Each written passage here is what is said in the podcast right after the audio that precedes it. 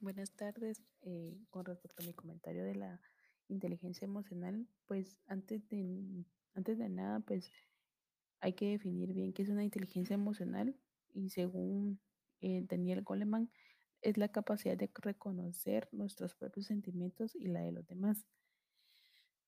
Antes, pues no se, en las empresas, pues no se miraba o no se clasificaban las personas por su inteligencia o sus capacidades, ¿verdad? Creo que pues antes eso estaba muy, muy básico, pero ahora pues las aptitudes técnicas son bien claves dentro de una organización, eh, tanto el perfil emocional de un empleado como los directivos, ¿verdad? Creo que estas inteligencias pues ayudarían mucho a una empresa, primero pues a mejorar una capacidad de negociación. Una de las habilidades que podemos tener es la empatía. Este es un conocimiento eh, de uno mismo y el control de las emociones, manteniendo a raya la frustración o la ira y primando un enfoque racional. Estas son habilidades fundamentales para poder llevar a cabo una eh, negociación exitosa. La empatía la podemos eh, practicar en una negociación, pero también podemos hacerlo por medio de una charla, ya sea con nuestro compañero de trabajo o con nuestro jefe, ¿verdad? Creo que también podemos eh, en el liderazgo y en los equipos de trabajo, en los departamentos, está ya sea como coordinador o como integrante de un equipo, la inteligencia emocional es una herramienta muy importante, pues podemos ser capaces de mantener la motivación propia ante cualquier adversidad que contribuye a la buena marcha del equipo y ser más empáticos referente a la confianza.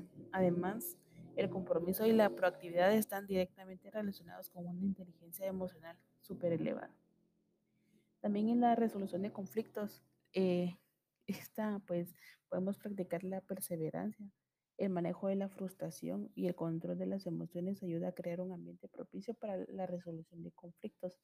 A menudo los conflictos se producen por choques emocionales entre diferentes necesidades y posturas, que si son analizadas desde un punto de vista racional, pueden relativitarse y flexibilizarse. También tener una mejor capacidad comunicativa. Este, pues, es podemos ser conscientes de las necesidades de uno mismo, como empleado, como líder. Está en la base de todo proceso comunicativo eficiente y claro.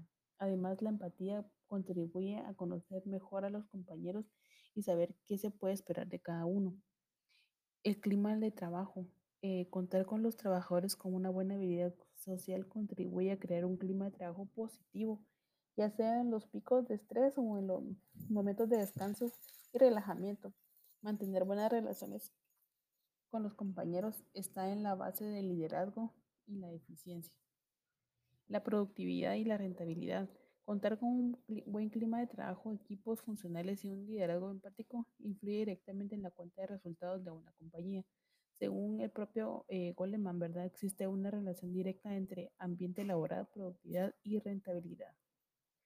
Y pues en definitiva, la inteligencia emocional no solo debe destacarse a la hora de atraer y seleccionar nuevos talentos, sino que debe ocupar una, un lugar destacado en la gestión de los recursos humanos de una empresa, tanto atrayendo personas y sobre todo líderes emocionalmente inteligentes como reforzando la inteligencia emocional de la plantilla. Solamente, gracias.